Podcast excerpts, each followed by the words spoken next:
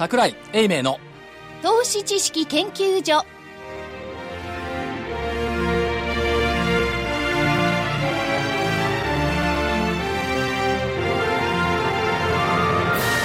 皆さんこんにちは。こんにちは。桜井英明の投資知識研究所の時間です。スタジオには桜井英明所長、はい今日もちゃんとスタジオにいます桜井です。正木昭夫隊長。まさきです。こんにちは。福井主任研究員。福井です。こんにちは。そして研究員の加藤真理子でお送りします。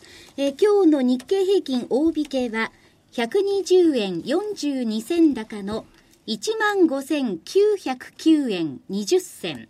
120円42銭高の15,909円20銭でした。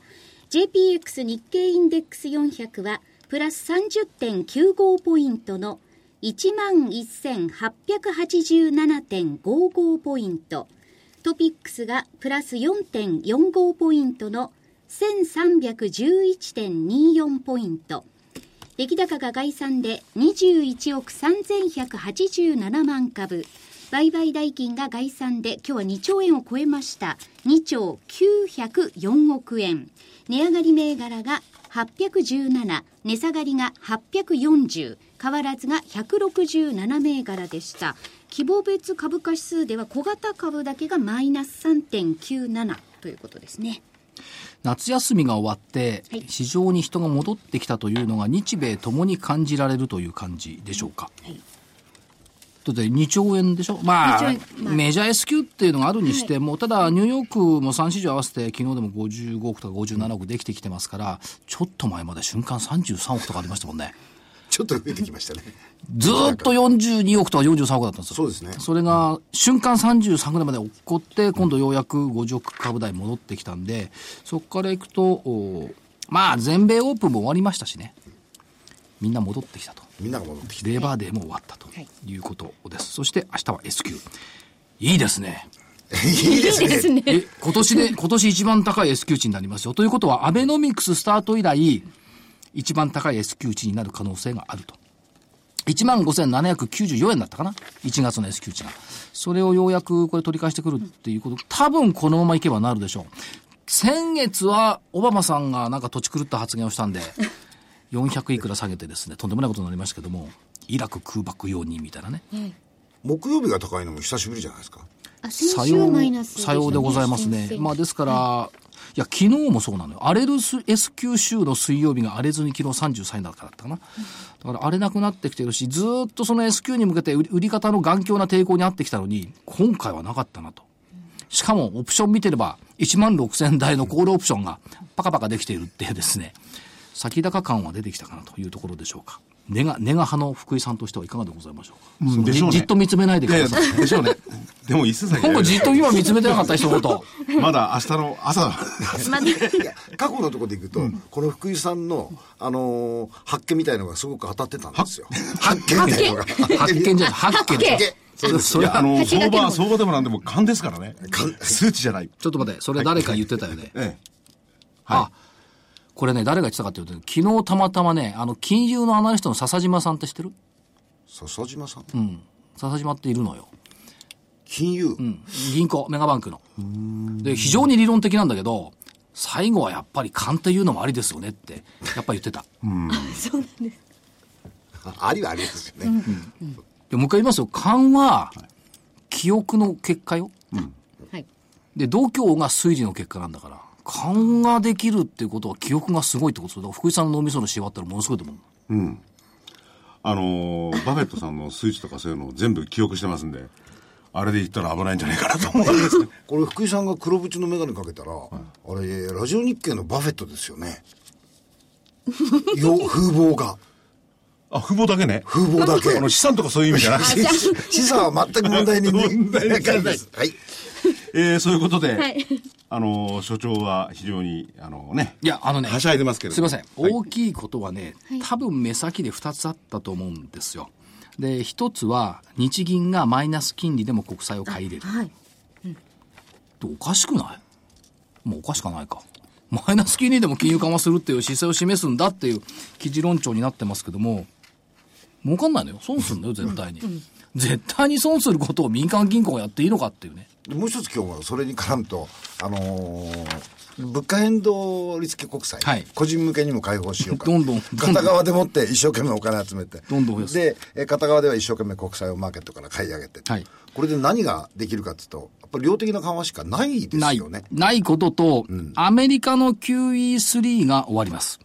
で、えーっと、これ、これは馬渕さんが言ってたのね。ストラテジスト馬渕が言ってたのが、アメリカの QE3 が終わるからといって、じゃあ今まで QE3 だからお金がアメリカでばらまかれていたのかっていうと全くそんなことはなくて、えー買い上げた債券なんかのお金は銀行に留まったままだったっていうのがあるんで、そんな大きな影響はないでしょうということを言ってましたけども、これは日本も全く同じ構図ですよね。で、変わりましたね、金融庁も。お金貸した、貸し方？貸し方。貸し方の指導をする、成長分野やベンチャー分野への融資の促進。銀行に対して将来性を審査するように求める。でも結果は、あなたたち自分で考えなさいよっていうことですからね。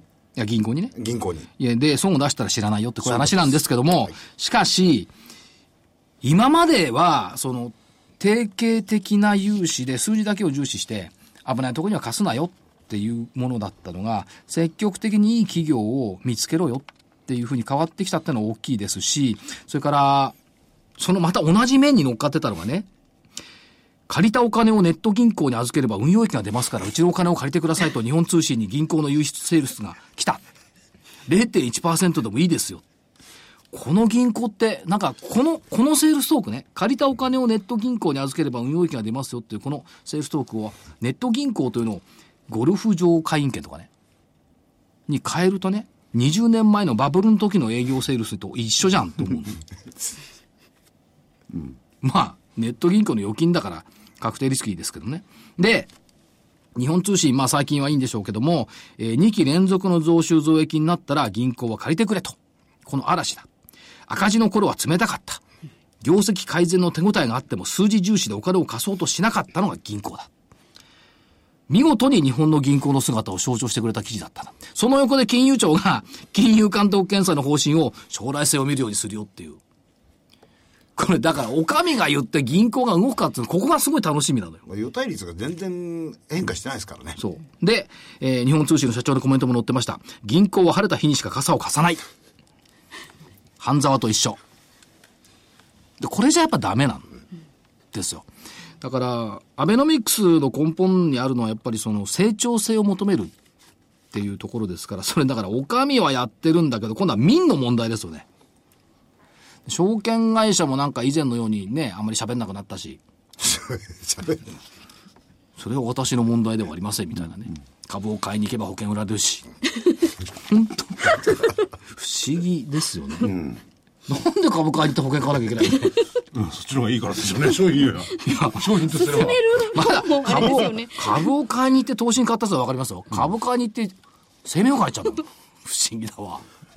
今日のこの国の投資家さんって不思議だわ。今日午前中ね、ある、あの、IFA さんのところに行ったんですけどね、そこでもって聞いた話で驚いたのは、はい。えーあるお客様が、ある投資家さんですよ、投資信託の分配金で、今年1年間に払った金額が、なんと、すでに400、うん、4500万円。払ったとか受け取った金額で？いえいえ、払った払ったんですよ。誰に？誰が？税金として。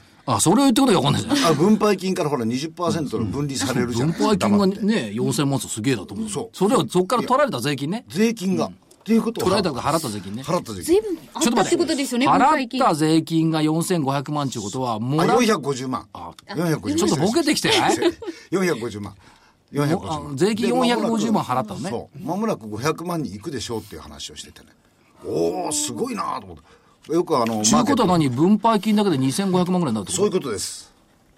そういうことです。分配金だけで2500万になるっていうことは、はい元本が10億ぐらいあるの？いえ10億までいらないですよ。そんなもっとあるだって今？年の、あのー分配金の率をずーっとやってきて、あのー所長が注目しているリート関係のところにリートは3.5%入れといて、ところなんですよ。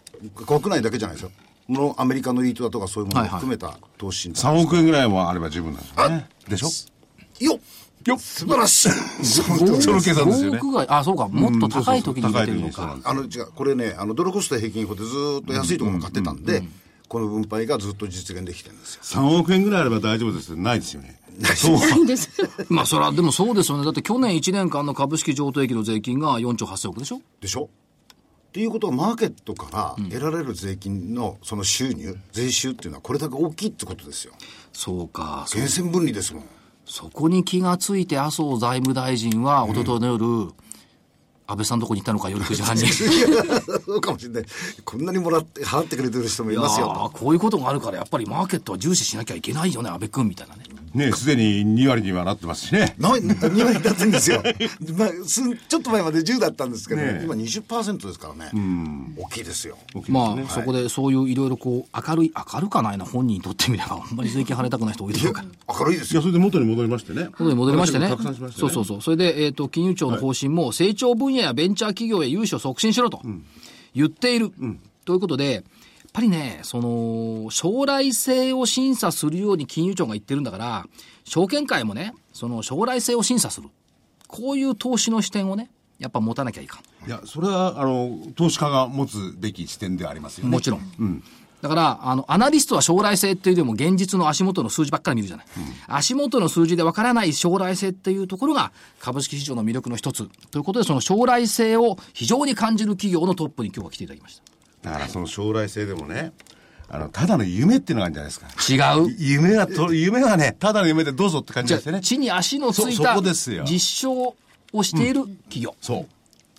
大切ですね、そねこがね。あのーいや、別によいしてるわけじゃないいですよ。やいやおお知らせはもうカットしますで。カットし、カットしますか。はいはい。で、そういう企業が実は来てるんですじゃあ、じゃあ、まず、はい。はい、ここで皆さんに考える時間を与えましょうか。で、どなたかまなと。ず業種は何からそういうことですね。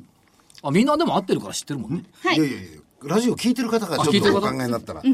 まあ、だいじゃあ我々黙ってしばらくいやだだ無音状態で。それ、それだと、放送大体的には。頭に浮かぶのは、はい。まあ、ベンチャーの中でも、まあ、バイオ、それから IT、はい。不思議とインフラってベンチャーいないんだよね。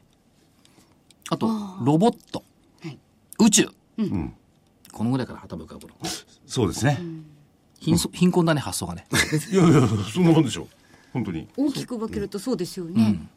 でもやっぱりその中で最大のその国策をかけつつね、その今の日本の成長性の根幹をなしている企業、セクターだとは思うんですけども、ご紹介いただけますか。はい。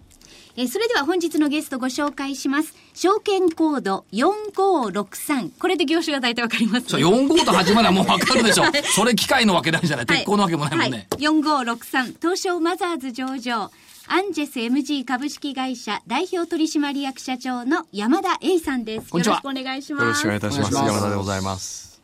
どうでしょうか？やっぱりアベノミクスというのが出てきて、その、バイオベンチャーに対する姿勢、国の姿勢なんかは相当変わったんでしょうか？えとても変わったと思います。あの、安倍さんご自身がやはり難病で苦しんでおられた時期があって、はいまあ、それを新しいお薬で救われたということがありますので、彼はそういう意味では実質的にいろんな悩みをですね、はい抱えながら考えていただいた、まあ、そういったところが今財産になってはい生きているように思います。厚生労働省のその新薬承認の姿勢なんかも随分軟化したと言いますか、進んだと言いますか、スピードが早まったような気がしますおっしゃる通りでございます。今、あの、桜井先生が言われましたけども、昨年、えー国会で決議されましたが、再生医療に関する薬事法の改正がございました。また今年になりまして、厚生労働省から、えー先駆けの制度というふうなものを提言されまして、とにかく早く、えー承認して、早く患者さんに届けようという姿勢が見えてきたと思います。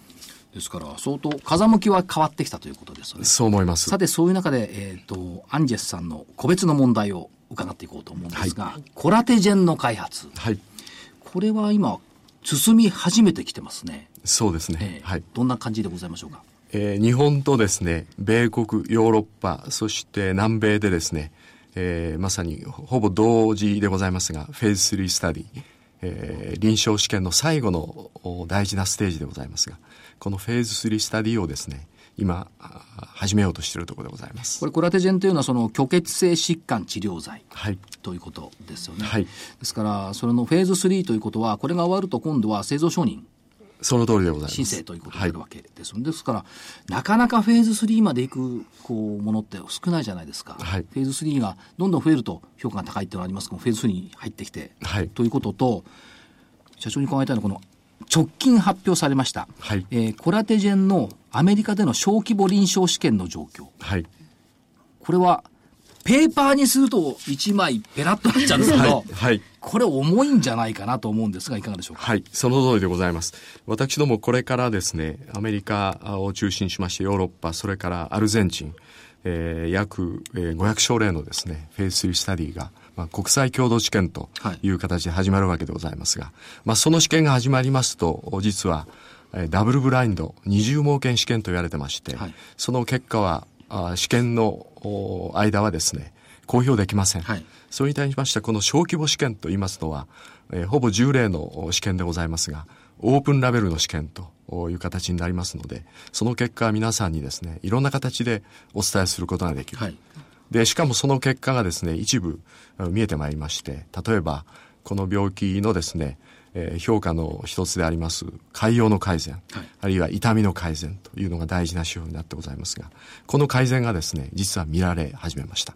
これは非常に私どもにとっては、インパクトの大きい結果でございます。本当は社長、これガッツポーズしたいぐらいの結果なんですあね。本当はの、ね。えあの、ひ、ひ人様が見えないところで小さなガッツポーズをしておりまして、はい、すいません。ところでね、あの、コラテジェン、まあ、はいそれ薬の名前なんですけれども、はいえーそれがこの検査でですね、はいまああー小規模ではあるんですけれども、はい一応有効性が認められた。はい。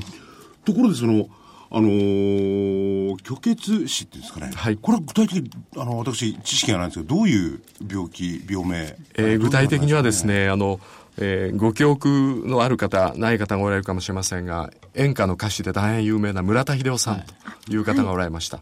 村田さんはですね、糖尿病の後期に、えーまさにこの病気になりまして、えー潰瘍ができて、足を切断して、そして2年後にお亡くなりになりました。あですので、末梢からですね、実は症状が出まして、えー、潰瘍のおができたり、あるいは壊死状態になる。そうしますとですね、えー血液の循環が悪くなって、最後は大変残念なんですが、今のお状況ですと、お亡くなりになるというケースが多くございます。そういう非常に極めて深刻な病気でございます。これ日本あるいは世界で、はいその患者さんっていうのはどのぐらいいらっしゃるんですか日本ではですね、えー年間にですね、足をお切断される方が5000人から2万人ぐらいと言われてます。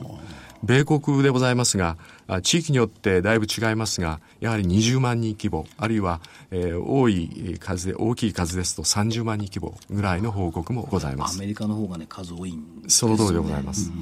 それでその病気に対して、えー有効な薬これまでにもうああったんじゃない？ですか？実はございません。あないんですか？はい対症療法としてですね、あの血管が、えー詰まるもんですから、えー例えば、えー血液凝固剤をですね、えーえーもう解消するようなお薬、あるいはプロスタグランディンというお薬がありますが、まあ、そういったもので非常に一時的にですね、えー解消するということだけで今まで済ませてきたという状況でございます。となるとこのコラテジェンというのは、根本的ななんですか？改善？そうです。あその通りでございます。えーまさに詰まった血管に対して血液が流れるように、新しい血管をその近くに作ってあげると。いう、そういう極めて画期的なあお薬でございます。これ、これ、これねこれ皆さん聞きました、はい。これね、皆さんね、聞き逃しちゃいけないんですけども、あの、つ壊れた血管の近くに新たな血管をできてくるってことは、その重症の虚血死だけではなくて、そうそう。ね将来的には、あの、心臓ですとか、はい。脳梗塞ですとか、はい。そういったところにえー活用できる可能性があるっていうその通りでございます。ね、その薬効が早ければね心臓とかそのすぐにやんなきゃならないでしょうけどね、はい。おすごい薬だな。だから福井さんがもしかしたら脳梗塞で倒れても、はいこの薬がもしね、将来できていれば、横っちょから血管通して治せるかもしれない。そう。その時はいち早く、はい。ねえ。でもあるいはあの心臓の動脈がね、おかしくなっちゃった。すいません。話長くなるんですが普通なら手術でね、い、わゆるバイパスとかそうやって別のものを作るじゃない、これなんで薬でこんなことでできるんですか？あの、やはり、もともと我々がですね、あの、研究成果としては認めていたもんなんですが、まあじゃあ具体的に現場で使えるかとい。ったところが我々のチャレンジでございます。で実際に日本、アメリカにおいてですね、えー臨床例がございまして、そこでしっかりと今まで証明してまいりました。なんか薬って感じしないですね。ですよね。だから早く。早く作ってほしいっていうね、個人的な。ああれですよね、今度そのブラインドってこう、人数を大きくしてね、まあ公開しない、はい。本当に秘密裏っていうんですかね、はい。そういう試験に移る。でも、アメリカなんかでは、そうそう、あアメリカそのものがですね、まあどこの組織から相当期待しちゃってんじゃないですか、患者さんも多いです。しその通りでございます。アメリカの当局である FDA、えーこれはお薬の認可をする、えーあのね。大きな組織でございますが、えーここでは私どもの試験に対してですね、いろんな意味で特典を与えてくれてます。例えば早く、えー申請をしたらですね、早く審査しますと。そういったことを等々ですね、いろいろとあの優遇制度をですね、いただいているというのが現実でございます。社長、あの、先日ですね、はいあの、ヒラリー・クリントンさんのはいお話、講演を聞かれたということですが、この辺のお話の中身にやっぱりバイオとか入ってきてるんえですか？その通りでございます。6月にですね、サンジエゴでバイオのミーティングがございましたが、あヒラリーさんがお出になりましてですね、新しいお薬とか、新しい技術を発見したら、特にバイオの領域で発見したら、私は勲章をあげますと言ってます。ヒラリーに勲章もらってもらったけど、あんまり抱き合いたいと思わないですけども、勲章。それだけ評価が高い。そうですね。期待されてるってことですね。はいやはりアメリカは国家戦略として、このものをさらに強くしようと。はいで、バイオはやはり世界で1位を、おまさに保持してますので、はいさらに強力にしようと。そういう状況だと思いますなん。か後から日本が追っかけてきてるし、そうですね負けちゃいかんみたいな。なんとか追いつ追いあの追いつきたいと思ってます。ただどうでしょう、社長はその、バイオベンチャーっていうことからいくと、その、アメリカのバイオベンチャーって日本よりも20年ぐらいこう進んでるじゃないですか。はいで、多くの今、こう、売られてる、販売されてる薬っていうのは、バイオベンチャーが作ったものが多くなってきてる。それからバイオベンチャーそのものも相当大きくなってきてるってことを考えると、今後の日本のバイオベンチャーさんもそういうふうになってくる可能性を秘めているとか、かなり高いと見ていいんですかね？そう思ってます。アムジェンとかね、大きい会社たくさんいますからね。はい。でも、えー社長のところで作られてる、このコラッテジェンですか、はいそれも含めて、どちらかというと、まあ、10万人規模とか、1万5千っていう多いんですけれども、少ないですよね、患者さんとしては。そうですね。ええはい。あの、非常にそういう意味では、スペシャリティファーマといいますか、非常に、あの、病気としても特別な病気を対象にしている。特に今まで解決されなかった難病の薬、それから薬が、あの、なかった領域、ええそういったところを中心に我々は攻めていきたいとや。っぱりそれ大事ですよね。あと社長、あの、女性に多いと思うんですけども、そのリンパ浮腫。はい。コラテジェンはこちらの方にも対象として開発されてる。その通りでございます。はい。これはあの女性の,、あの足がやっぱりこう太くなっちゃう。はいはい。で、理由は、あの乳がんとか子宮がんの手術をした後の方が、発症率が5割とか3割とかそうですね高いんですよね。はいそういう病気のお開発もしてるということと、その普遍性のあるものとしては、このデコイオリゴのアトピー性皮膚炎治療薬。はい。これは患者さん多いですよ、アトピーはね。多いです。ああ、はいアト。ピーはね、そうですね。はい。だからまあ患者さんが多い部分、少ない部分、少ない部分だってやっぱり、本当に切実に必要とされてるもんですもんね。おっしゃる通りです。だからそのね、数だけを目指していくっていうのも、あのーいい面、悪い面ありますけれども、やっぱり必要とされてるものをこう少なくとも作るっていうのが大事ですよね。はい。でも少なくとも作るのそのコラテジェンだって他の、あのー対象のいろいろ聞く可能性もあるわけですよね。はい。市場規模っていうのは、やっぱり大きいですよね。小さいとは言いましたけど。あの例えばアメリカの場合ですと足の疾患の場合ですがあ約日本円にしますと5000億円の、ね、市場があると言われてます。そこになんとか一番乗りでですね、ええ。入りたいというふうに考えております。だからアメリカの方のその FDA とかそういうところもこういろいろ支援してくれてるわけですね。その通りでございますまあ、それから今度はエグジットっていうことになると思いますけども、開発があ終わってくると、今度は販売ということになる、これはもうあの日本の製薬会社とかも提供されていて、そういう道もできてますよね。その通りでございます。ということでいくと、それからもう一つですね、あの社長、先よくおっしゃられてます、オーファンドラッグ、はいこれのご説明をいただけます。はい。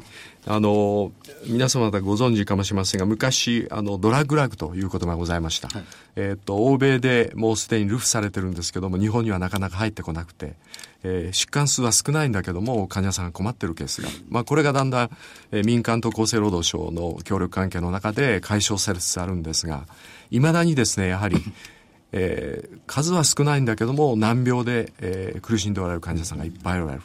で、えーいろんな原因がありますが遺伝病だとか、まあ、そういったことが深く関わって。いるで我々はこのお特に遺伝子のですね、えーいろんな意味で、えー情報をですね、えー病気の解明につなげようと。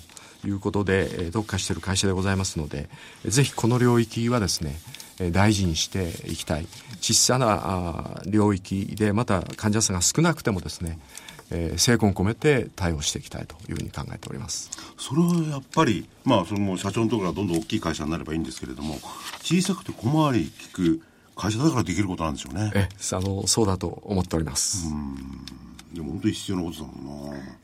まあ、日本のバイオベンチャーの草分け。草分けですよね。ですもんね御社の場合は、うん、でその中で、はい、えー、っとライツイシューを今回、はい、実行されております。この趣旨っていうのはどうどういったところにあるのでしょうか、はい、あの私どもはですね、えー、先ほど申し上げましたように、アメリカ、ヨーロッパ、あそれからアルゼンチンでですね、えー、国際共同治験を進めるわけでございますが、はい、まあ、それについて、今まで資金をいろいろとですね、えー、集めさせていただいてましたが、さらにですね、前に進めるために資金調達をさせていただきたい。はい、それで、す、えー、で、に株をお持ちのですね、既存株主の方に、今、さらなるですね、この成果を得るための投資をしていただきたいということでお願いをしているところでございます。えっと、株主確定日が7月31日だったわけですね。はい、で、割当日が8月1日割当ということでスタートをしているというところですね。これ、ライツオーファリングって昔で言うと株主割当増資ですよね。ええ。みんな横文字になって困るんですけどね。新株予約権の株主割当増資になりますんですね。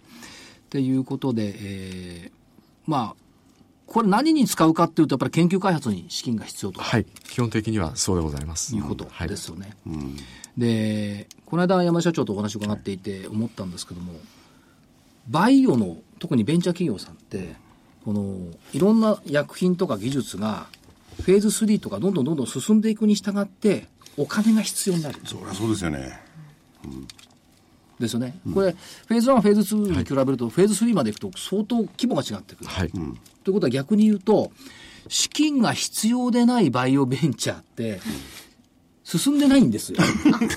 ということですね。そういうことなんですよ。で、進んで、これ社長の口が言いにくいと思うんですけど、はい、開発が進んでくると、はい、当然ながらお金が必要になってくる。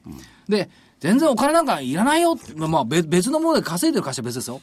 あの、開発やっていてお金なんかいらないよっていう会社は、開発が進んでない。ここ、我々マーケットから見ると、あの、あれ逆じゃないのと思うんですが、でも実際そうなんです。うん、でも、そこで最後に資金が必要になった後に上司する、まあ、販売できるようになってくると、そのリターンはやっぱり大きいっていうことですよね。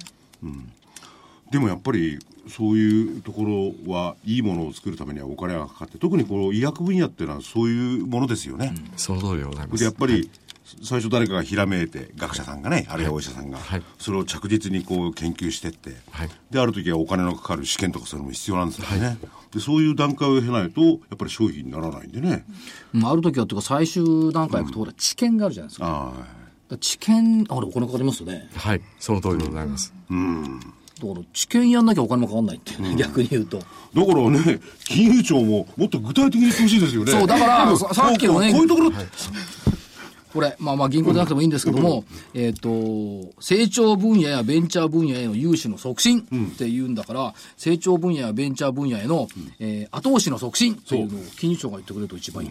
そう、融資なんて別に金貸してくれなくたって、ね、株でいいんだからって。そうそう。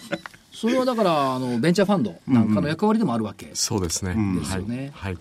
この辺のどうでしょう、マーケットとバイオベンチャーさんのその、理解の違いっていうの日米差ってやっぱありますか？えあのやはり先ほど桜井先生が言われましたが20年の格差というのはいろんな意味で、はい、やはり投資の構造が違ってますしまたアメリカのベンチャーキャピタルこの第二四半期のですね投資額バイオだけでですね17億ドルという投資をしているというところを見ますとやはり日米の格差はあ大きく感じるなと思っております。2000億円近い。2000億円近いですよ、ね、ということですよね。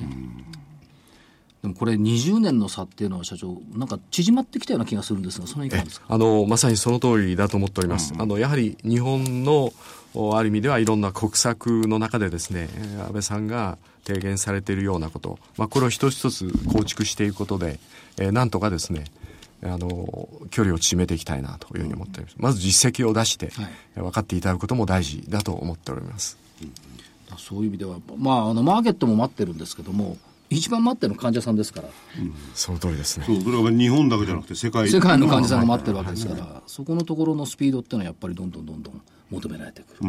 っていうことですよね。うん。だから投資としてもその分野っていうのはい意義があるでしょうね。もちろん、はい。ね別にあの、えー投資のお金をですね、えー山をに穴を開けてトンネルを作ってなんとかなするんじゃないですからね。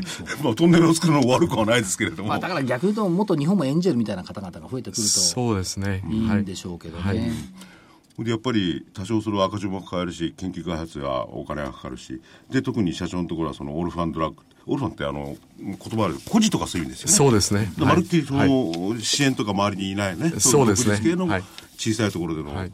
薬をする、それのためにやっぱりお金もかかりますしね、おっしゃる通りです。それはやっぱり社会的に絶対必要なことですよね、はいでも、なんとなく、ここのところ、アンジェさんのスピードが速まってるように見えるのはあ、そう思います気のせいですかね。そんなことないと思うんだけどな。そう思うでしょ、なんとなく。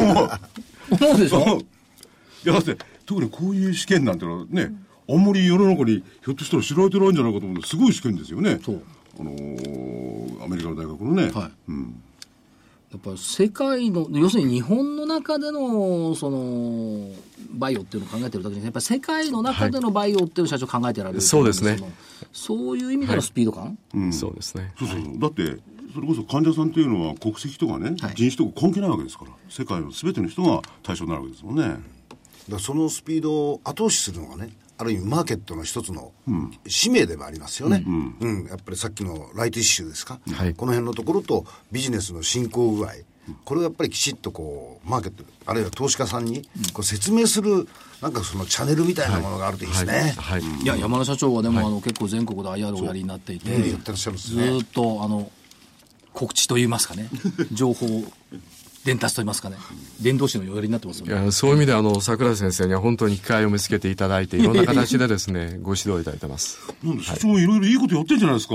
世界の人々のために。そうよ、世界の単に株が上がった下がったって言ってるだけじゃなくて、あの本当に合言葉は患者様のためです、本当にもうそれに尽きるかなと思ってます、はい、でもやっぱりフェーズ3に近づいてきて、あるいはまあフェーズ3のものも出てきて、本当にその、もうちょっと手を伸ばせば届くところに、はい、現実がやってきたというとここまで、ろですよね。はい、やってまいりました患者の皆さんも待ち焦がれてますよね、はいでね、そこのところが一番辛い。お金もかかるしね、っていうことだと思うんですけどね。早くその製造承認されて、薬が出てくる日を。ねはい製薬業界のね、一つのこのベンチャー的なもので、我々も逆に言うと、ああの、金融界のベンチャー的なところがありますので。我々って誰？我々って誰？その、IFA という。それ一緒にしないで、いやいや、ここ放送してるんだから。支援をしなくちゃ。あマーケそういう人たちの支援を間接的にするというのも、これもやっぱり我々の使そうか、IFA 協会がポンとエンジェルになって寄付をしてくれるわけだ。お金じゃない。お金お金じゃ活動 IFA 協会っていうのはねあの所長のところのね協会ですもんね、うんだから所長のじゃないよ。所長。会長。あそうそう。ところのね。すみません、同じ協会の会員、あ、名誉会員か。名誉会です。なんかふ普段ね隊長から聞かねえようなく数個のこと聞いちゃったんで誰のことかなと思って。いやいやど、どこのことか。どうしてもそのほら、えー規模に頼っちゃうと、なかなかできない部分じゃないですか、我々が逆に言うと規模じゃなくて使命に、えー準ずるっていう感じですかね、そちらの方で言ったらやっぱりこういう会社をおマーケットの人たちに説明する、まあ、こういうのが我々の役目だと思いますね、だからね、あの、バイオは本当にお話を聞かないとね、はい。あの、書類見ててもね、なかなか IR 説明書見てても分かんないこと、実際にお話伺えるとね、よく分かるっていう部そう分があります。で山田社長はねあの分かりやすくお話ししていただけるんでね、あれ難しく話されると困るんですよね。気をつけます。でも今日はねそういう意味で非常に、えー山田社長にお越しになっていただいてね、ありがとうございます。いいのある放送でしたよね。久方ぶりにね。はい。だどういうこと？久方ぶりってどういうこと？いや、あのー最後に社長と、はい。ま、マーケットと投資家さんに、あのメッセージございました。ら、はい。一言頂戴できれば。はい。あの今申し上げた通りでございますが、やはり私ども皆様方にですね、多大なご支援をいただいて、本当に最後のステージまでやってまいりましたので、あとひき一息でございます。えー、など最善を尽くしてまいりますので、どうぞご指導のほどよろしくお願い申し上げます。ありがとうございます。ありがとうございました。ありがとうございました本日のゲストは証券コード4563東証マザーズ上場アンジェス MG 株式会社代表取締役社長の山田栄さんでした。ありがとうございました。あありがとうございました。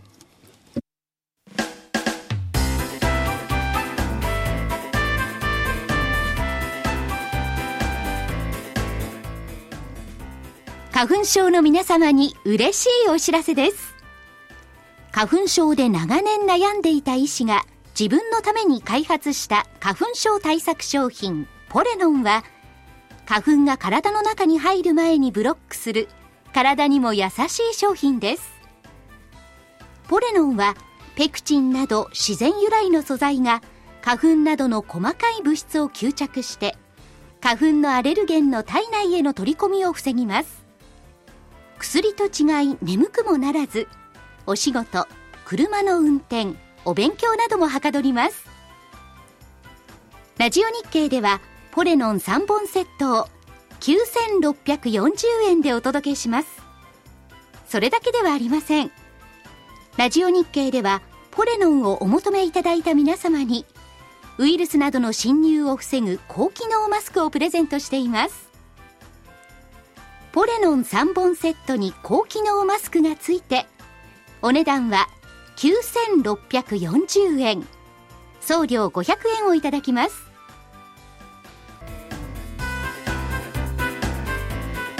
それでは所長スケジュールをお願いいたしますはい、えー、明日は12日の金曜日、メジャー S q いや、なんとか1万6000円近いところで、S q 値決まってくんないかなって思っているのと、これ6月以降、5月以降かな。S q まで安く S q を高いっていうのがね、結構あるんで、そのアノマリになってくれないかな。ん ?S q まで安くて、S q まで、たそのアノマリーはやめてほしいな。そうですよね。ずっと高いでいってほしいな。。来週からね、来週休みだから火曜日ですけどね。火曜日から落ちたら。ああ、そうだ、3連休なんだそうそうなんですよ。よねで、週末に小売売上高アメリカがあります。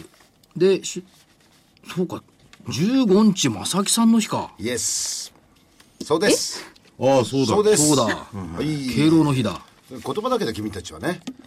いや敬わないとね、敬ないですよね。敬ってるじゃない敬ほら気持ちがたくさん。ありがと病気になったらアンジェスさん紹介しようとかさ、はいありがとうございます えーっと、アメリカの鉱工業生産。アメリカだけど景気いいっしょ。いや、もうでも、まだら模様な感じもしますよね。だけど、でも、景気が悪い方がいいんじゃないんですか？いつまでもいつまでも今度は低金利だ。いや、だからそその愚かなロジックがどこで崩れるかを期待してるんですよ。だからサンフランシスコ連銀、あの発言なんていうのはね、そのうち金利は上がるであろう。サン、それはいつか上がるで、サンフランシスコとニューヨークってやっぱちょっと感覚違うと思うんですよね。サンフランシスコってだって太平洋でこっち暖かくて、あたあのこっち見ててさ、遊んでるしさ、ニューヨークはまたさ、ヨーロッパ見ててさ、しっちゃかめっちゃかやってるから、ちょっと感覚違うと思うんですけど。ヨーロッパも見るべきところは多いですよね。イギリス、スコットランド、どんな形で。大変ですよね。しかし、未だかつて、はいヨーロッパの問題で、この国の相場がガタガタになったことはないし、潰れた国はない。う。潰れたら大変なんですよ、実は。だってポルトガルだって潰れたんよ。潰さないんですよ。そうですか。えーっと、それからアメリカ鉱工業生産とニューヨーク連銀製造業景況感。16日火曜日。首都圏新規マンション販売。これ減ってんだろうな、やっぱり。でしょガガタベリですよう。ね。ですよね。だって、あの、はいセメント高くなってるし、人いないし、作れないんだもん。まあ、それで、あの、駆け込みでもうみんな売れちゃったんで、買わないっていうのが大きいんでしょうけどね。いやー、それだけが、まあ、それ、まあ、一応販売ね。それから、はいだけど今日ね、見てた、米韓仕入れた、あの、空室率だって、6.0よ。首都圏、あの、都心3区。えこれ、ものすごいですよ。うん次に期待するべきはホテル稼働率ね。まあ、それはいいんですけど、あとアメリカの FOMC とドイツ ZEW の景況感。17日、8月訪日外国人数、アメリカ消費者物価、イエレン FRB 議長証券、あ会見。えーっと、6時半から日比野の IR。え音響メーカーね。メーカーじゃなくて音響設これはもう、備なんですか。もうあの、締め、たくさん来ちゃったらしいね。か数がね、80名だったら、バーッと来た、抽選とかしたけど。あ、そうですか。え、なんか日々の、なんか、なんか、試供品じゃなくなんかしてるんですか？ライブあそこが80名ぐらいしか入そうれないそうそうそう。うんうんということです。18日の木曜日が貿易収支と東京ゲームショウが始まりますから、ゲーム関連。これね、ゲーム関連って、まあ、任天堂とソニーだね。それから、えーっに注目、ああとアメリカ住宅着工件数、スコットランド独立の住民投票、どっちに転ぶか分かりません。19日金曜日、企業活動指数、離島期さん来るんだね。何来るの？病気の人来るかなまた。治療に来るのかいや、わからないですよ、それ。なうん、わかんないけど。舛添都知事は韓国行ったアジア大会。といったところ、19日の金曜日は、アメリカの S q ということです。えー見通し、来週。えー下が15476、先週と一緒。9月月足要請基準。上が16,233円。25日線の5%乖離といったところです。ちょっと上に広がりましたね。いや、たいや一緒なのよ。理由、理由、25日線が上がったから広がっただけ。はい。技術的な問題か。はい、お知らせ。えー DVD、そして CD のご案内です。本日発売、まずは北浜隆一郎さんの月間株式宅配便9月号です。実績が示す北浜隆一郎厳選、急上昇期待銘柄はこれだ。爆投上昇期待株の仕込み時。9月相場こそ年末上昇に向けて厳選株仕込みのチャンス。DVD 版が8640円送料が500円 CD 版は7560円に送料500円になります実績は示す。まさにその通りなんですよ。いつも番組の中で北浜さんのですね、これまでの DVD、CD の大体8銘柄出すんですけれども、中身をチェックするんですよ。で、今回は、えー6月号かな。全問正解。どんなもんだと僕が威張ってもしょうがないんですけど。えーそして明日になります12日金曜日、えーこの番組にもお越しいただく大岩川源太さんの投資カレンダー的銘柄選考9月号。相場の動きを味方につける源太のカレンダー投資術。10月に来る材料株と2015年も上昇を見込める本命株はこれだ。源太のポートフォリオ投資で高リターンを狙えこちら DVD 価格が8640円送料500円です今回のその中ではですね、材料株を、えー豊富に取り上げていただいたっていうんですかね、えー注目株に挙げていただいております。えーそして今月9月号の投資知識研究所の DVD は、2020年東京オリンピックだとすれば注目はリートだ。桜井英明のリート辞典。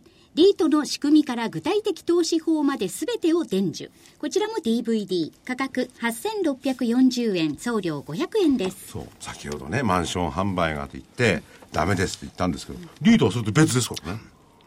リートはいいところのものを組み込んであってですね、東証に上場してるとかね。はいこれで湾岸とか今の注目地点、それがね、うちの近くのマンションとかそういうのも関係ないからもう、リートには。違うと思うけど。私、あの、さ先週からですね、はいはいえっ、と、リート専門家という、自分で自称して専門ます。家。ええそして、じゃあ、単に自称じゃない。兼業でしょえー12月にはですね、ちゃんと本が出ます。あ、なんか、メルマガにも本がって出てましたはい、サね。ブタイトルは、ほったらかしでもやっぱり儲かる。ほったらかし。だって置いとい、置いとけば置いとく間に賃料が入るわけだ。これ逆に持ってなきゃいけないんですよ。そう。理解するもんだじゃないんだから。からほったらかしでもやっぱり儲かる。このサブタイトルいいでしょ？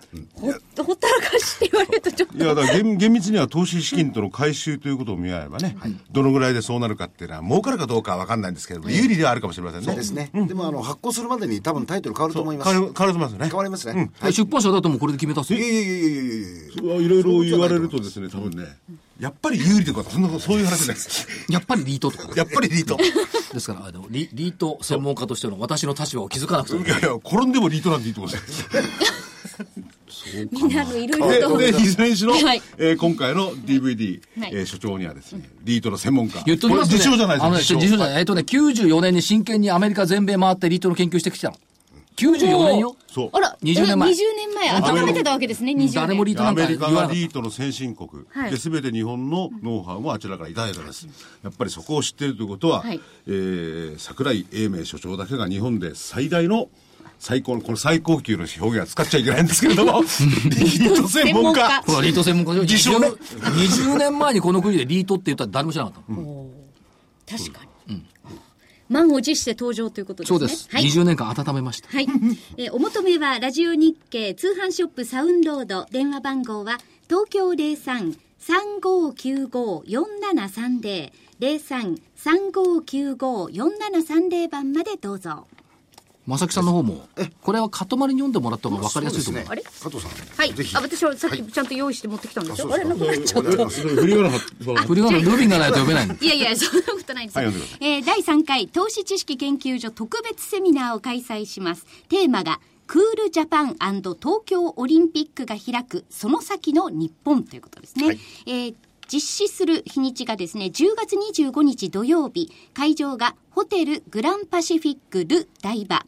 お台場ですね。そうですはい。これはね、京急グループさんが、経営してる。ホテルなんですよねね。はい、うんえー地下1階のシャトレで行います。で、時間の方が1時開演で、だいたい5時閉会予定ということになりまして、えー桜井所長の講演、えー参加企業は、京浜急行電鉄株式会社、あけぼのブレーキ工業株式会社、株式会社翻訳センターということになっております。私も総合司会でお手伝いをさせていただきます。ぜひ皆様、ねお、願いしますね。はいあの昨日からですね、はいえー告示を桜井さんにしていただいて、おかげさまで、えー非常にいい、えーっていうかねこれね、あの、満席140なんです。よ。はい。で、今ね、半分近くまで申し込みが来てるこれあの、ちなみに先着順に先なり着ますので、順。で申し込みがないと難しいんで、はい。あの、これまたさ、お問い合わせが、日本 IFA 協会？協そうです。ホームページ見てもらえばわかると思います。電話番号もこちらでよろしいですか、はい。じゃあご案内いたします。事務局、東京03-5357-7378、03-5357-7378番になります。あとはホームページの方、日本 IFA 協会のホームページをご覧ください。はい。テーマがもうう一回、えっ、と、クールジャパン東京オリンピックが開く、その先の日本。はい。ということで、お台場で考えるこの国の未来とそうですねいうことですね。ぜひご参加ください。福井さんは休みの日だから来てくんないよね。そうです。僕はこの国の未来といえば、いい薬がいっぱいできること。ね。日本が国際的にも貢献できるんじゃないかと思うな、そういう分野っていうのはね。でもあの多分福井さんは間に合うんですよね。な、何が？ん？その薬ができるまできっと。私は間に合わないかもしれないですね。そんなこと言わないでくださいよ。15日にさ、皆さんお祝いしてくれて言葉だけでしょおまたちゃんちゃんこ来んの？ちゃんちゃんこ来ませんよ、もう。もう来たでしょ来ました。何度も来ました。今度青いちゃんちゃんこと結構です。結構です。ほっといてください。黄色いちゃんちゃんこも。鬼太郎のちゃんちゃんこなこと。しましまとかですか？いや、でもね、体調もお元気なのはいいことですよ。本当にもう、いや、体調にしてくれよってね。体調、体調は薬のあの、あれよ、使わなくても長生きする。大丈夫です。今のところあのアルコールで消毒してますから。毎日。はい。まあ確かにねほ。どほどに消毒してください。でもまあ9月悪い月じゃないようなイメージな、最悪の9月って言った割には、今年最高の9月なのよ。今までは分が悪いんですよね。まあ、まだ連休12ヶ月中一番ダメを挟んで、まだ半分ありますからね。まあ3連休か。はい。振り返ればね、まあ911って今日911ですけどね、はいあの、915っていうのがリーマンショックの5年記念日か。あ、ちゃうわ。2008年9月2008年、そうそう。6年目6だ年目ですね。9月の15日、まあ、あの頃を思い起こすと様変わりだし日経金株価は当時の安値からのまあ倍近くになったわけですから。まあ警戒感は怠らないにしてもようやく、えー秋の気配の春って感じ。秋の気配の春。そう。あの福井さん懐かしい、あの WTC のはい。ところの、お大体13年経つじゃないですか、ええ。9.11から、はい WTC はワールドトレードセンターの跡地、はいこれがねきちっとねあのーいろんな駅ができたりして完成するのが、え今年いっぱいから来年初め？それは来年完成完成するのね。ええ。言ってましたね、うん。ということで行ってみたいや今日はやっぱりバイオベンチャーの本質に触れてよかったな。よかったですね、中身が。最後ぐらい、今日ぐらいは拡張高く終わらせてください。あわかりました、えー本日は、アンジュス MG 株式会社の代表取締役山田恵里さんにお越しいただきまして、いろいろとね、こう、ベンバイオの未来を語っていただきました。はいありがとうございました、ありがとうございました。未来じゃない、現実を語ったの現実ですね。はい。はい。ありがとうございました。